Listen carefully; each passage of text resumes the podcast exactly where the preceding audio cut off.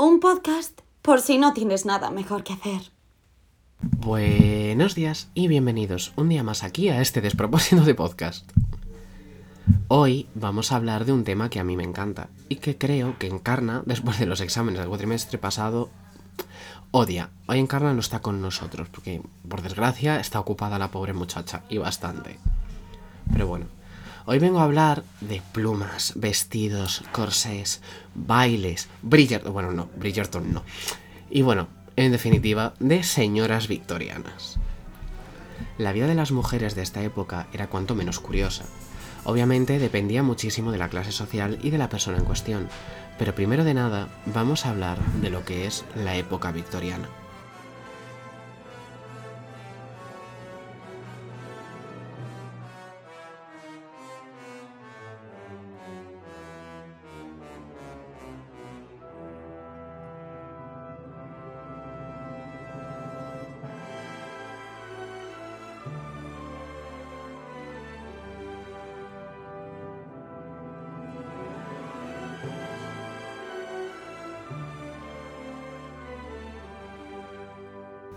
En la historia británica, el periodo comprendido aproximadamente entre 1820 y 1901, que no corresponde exactamente al periodo de reino de la reina Victoria, es decir, 1837 a 1901, se caracteriza por una sociedad clasista, un número creciente de personas con derecho a voto, un Estado y una economía en expansión y el estatus de Gran Bretaña como el imperio más poderoso del mundo.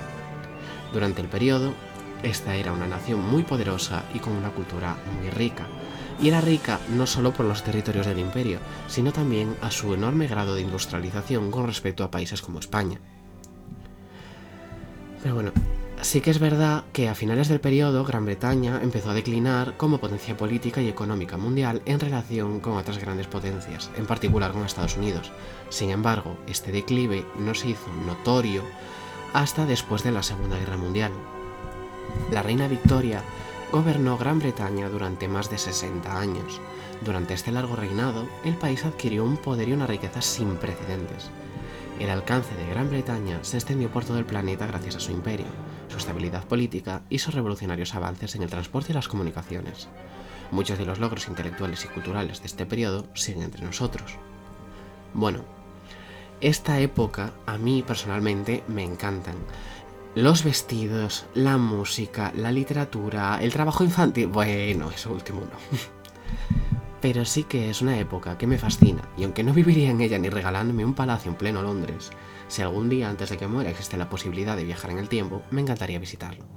Pero bueno, vamos al tema. Las mujeres de la sociedad victoriana tenían un papel principal en la vida, que era casarse y tener hijos, ¿no? Y a veces participar en los intereses y negocios de sus maridos, pero como figura aparte, no como persona de éxito, no, no como empresaria. Antes de casarse, aprendían tareas domésticas como tejer, cocinar, lavar y limpiar, salvo que pertenecieran a una familia adinerada. Si eran ricas, no siempre aprendían estas tareas porque sus criadas se ocupaban principalmente de ellas. Por lo general, a las mujeres tampoco se les permitía educarse o adquirir conocimientos fuera del hogar, porque era un mundo de hombres. Un crítico, Richard D. Altic, afirma que una mujer era inferior a un hombre en todos los sentidos, excepto en el único que contaba más para un hombre, su feminidad. Su lugar estaba en el hogar, en un auténtico pedestal si podía permitírselo, y rotundamente no en el mundo de los negocios. Está en la página 54. Dejo las fuentes como siempre al final de la descripción del podcast. En consecuencia, a la sociedad patriarcal no permitía que las mujeres tuvieran los mismos privilegios que los hombres y creo que es bastante claro esto, ¿no? Porque a día de hoy, pues en fin, en consecuencia, a las mujeres se les atribuían los deberes más femeninos de cuidar el hogar, dedicarse a las salidas de la creatividad, ¿no? en plan pintar acuarelitas por ahí, estas cositas, tener hijos, vestirse, desvestirse, maquillarse, beber. Bueno, en fin. Los hombres victorianos también esperaban que las mujeres poseyeran cualidades femeninas, así como la inocencia. De lo contrario, no serían aptas para el matrimonio. Esto es como cuando vas mirando ganado, ¿no? Las etiquetas de las vacas en la oreja. En fin. En el artículo de Charles Petrie dice, eh, bueno, el artículo se llama Victorian Women Expected to be Idle and Ignorant. explica exactamente lo que buscaba el hombre victoriano y paso a citar. Innocence was what he demanded from the girls of his class, and they must not only be innocent, but also give the outward impression of being innocent. White muslin, typical of virginal purity, clothes many a heroine, with delicate shades of blue and pink next in popularity. The stamp of masculine approval was placed upon ignorance of the world, meekness, lack of opinions, general helplessness and weakness. In short, recognition of female inferiority to the male. Página 184. Básicamente, como este maravilloso dicho español, ¿no? De la mujer del César no solo debe ser casta, sino debe parecerlo. En fin, las expectativas que los hombres tenían de las mujeres hacían que éstas se prepararan para el matrimonio y apenas tenían libertad. Eh, estas expectativas presionaban a las mujeres para que fueran la mujer victoriana ideal que la sociedad esperaba que fuera. Los papeles de hombres y mujeres se definieron con mayor nitidez durante el periodo victoriano, más que posiblemente en ningún otro momento de la historia. En siglos anteriores era habitual que las mujeres trabajaran junto a sus maridos y hermanos en el negocio familiar, pero a medida que avanzaba el siglo XIX, los hombres de clase media se desplazaban cada vez más a su lugar de trabajo, fábricas, tiendas, oficinas, farmacias, y sus esposas, hijas, hermanas, quedaban en casa para supervisar las tareas domésticas. Los dos sexos llegaron a vivir en esferas completamente diferentes, reuniéndose solo en el desayuno y la cena, para que veáis cómo era el vivir en la época victoriana. O sea, es decir, una mujer, las mujeres por un lado, los hombres por otro. Voy a poner ahora un fragmento de un vídeo de la British Library que anda sobre el tema. Onwards, clearly girls are leading a different kind of life. Um, they are not helping their mothers with the housework. They don't have servants to do that. Uh, their father's business will be several miles away from the home, so they're not going to be helping there. Um, they're at home all day. Um, they need a new set of skills to prepare them for the for the life ahead. The sole aim, really, for middle class women now is to get married to a man, hopefully one who is solvent, who's healthy, um, and who her parents approve of. So she's got to make herself um, attractive. Um, and that means learning particular kinds of accomplishments, the kind of accomplishments that upper class girls have always been taught, but now middle class girls are being taught too. Typically, it's learning conversational French, it's learning how to play the piano, some dancing might be involved. There's also more subtle things. She's going to go into a world where she has to learn how to how to behave and how to manage her physical presence, how to stand upright, not slouch, how close do you stand to other people, what happens when you need to be excused when you need the bathroom, how do you ask for that? Aquí, Catherine Hughes explora el papel de la mujer en la sociedad victoriana de clase media, destacando el comportamiento conflictivo y comedido que se esperaba de las mujeres, entre ser cultas pero no demasiado inteligentes, bellas pero no sexuales. Catherine revela las expectativas que se tenían de las mujeres del siglo XIX. También explica cómo mujeres como Florence Nightingale y Elizabeth Warren Browning consiguieron desafiar esas expectativas. La representación de la mujer en la literatura victoriana se ajustaba a la realidad de la época. Durante, la, esta época, las mujeres eran consideradas menos que los hombres, como ya he dicho. No tenían derecho a votar, a demandar ni a poseer ningún tipo de propiedad. En los últimos años de la era victoriana se permitió a las mujeres participar en la fuerza de trabajo remunerada. Se derogaron varias leyes discriminatorias y las ideas feministas se extendieron entre la clase media educada. La clase media las consideraba pertenecientes a la esfera doméstica, como ya he dicho. Y bueno, los derechos de la mujer eran extremadamente limitados.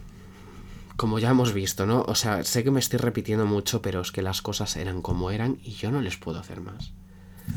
Muchas obras de la época reflejan esta situación con estereotipos como la Fallen Woman y cositas así. Y bueno, voy a intentar explicar así los principales para que quede clara la idea. Como decía, en este periodo podemos encontrar distintos tipos de mujeres. Esta está, por supuesto, el ángel de la casa, pero también la hechicera, la mujer diabólica, la mujer más animal, ¿no? Esa mujer gato, esa Catwoman, la reina de mayo, en fin. El ángel del hogar, el ángel de la casa, al que convenientemente Marta a Virginia Woolf en una hora maravillosa, es la mujer que cuida de la casa y de los miembros de su familia. Es como un mensajero de Dios. Es un individuo sin sexo para solo para la reproducción, ¿no? Es un faro moral. Es esa mujer perfecta. Por contrario, tenemos a la Fallen Woman, que es ese esa mujer sexual, ¿no? que han tenido relaciones sexuales fuera del matrimonio, ETS y sienten cierto grado de culpabilidad por relaciones prematrimoniales. Luego está La New Woman, que habla de un ensayo de Margaret Filler, del, autora de la que Encarna nos hablará más adelante, que son mujeres emancipadas que buscan una identidad no normativa. Está también la Sorceress, la bruja, ¿no? La mujer hechicera, que es omnisciente pero no es una mujer racional. Está más allá de eso, es súper racional. Eh, tiene un conocimiento extremo, tiene una relación de superioridad con los hombres y como que los autores que representaban este tipo de mujeres se suele decir que existía, que tenían miedo a la vagina, ¿no? Y algunas tierras como India y África, ¿no? En esta representación que existe de los continentes, esas alegorías son femeninas. En las minas del rey Salomón podemos ver esto. En She de Ruger Haggard también, es una novela muy chula, a mí me gustó mucho. Y bueno, está la Catwoman, que siente un fuerte vínculo con la naturaleza. Es como el otro absoluto, ¿no? Es un personaje que no se puede ni cerrar ni escudriñar. En The Lair of the White Worm de 1907, escrito por... Em, ay, coño, el Drácula. Bram Stoker. Vemos este tipo de personajes. Está la Reina de Mayo, que es esa mujer que siente un fuerte vínculo con la naturaleza, que es ajena a la sociedad, bueno, en fin. Y por último, la Femme Fatal, que ya el nombre lo dice y cualquier persona que haya visto cine de los años 40 pues sabe de lo que hablo. La Femme Fatal es esta mujer que parece inocente pero es peligrosa, representa la debilidad y el deseo y constituye el destino de perdición de los hombres. Como veis, son todo estereotipos femeninos que se aplican a al hombre, ¿no? A la figura masculina. Bastante triste, sí, pero bueno, ¿qué le vamos a hacer? Estos prototipos intentan representar o poner en un molde lo que era la feminidad. Esos personajes son considerados por primera vez individuos y no muebles, que era lo que se les venía considerando a las mujeres. Esas grandes obras como Tess of the Tubervilles de Hardy o el poema Goblin Market de Cristina Rossetti reflejan estereotipos muy marcados de lo que se esperaba de la feminidad en aquel momento.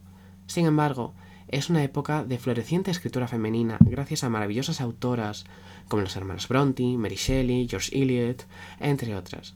Y así por mencionar las más conocidas. Y no, no he mencionado Jane Austen porque no pertenece a este periodo, sino al anterior, a la literatura de la regencia. Y a mí me encanta Jane Austen, ¿eh? O sea, tengo no sé cuantísimas ediciones de Orgullo y Prejuicio. La cosa está como se ha visto, y ya así para concluir, la mujer ha estado desde siempre muy canonizada. Sin embargo, en el siglo XIX, estos estereotipos parece que aumentan y constriñen más a lo que es la mujer. Si ya llevaban un corsé en los vestidos, con la sociedad llevaban otro por encima y aún más apretado. Pero bueno, Espero que os haya gustado y entendáis un poco más sobre esta época y nos vemos en el siguiente episodio.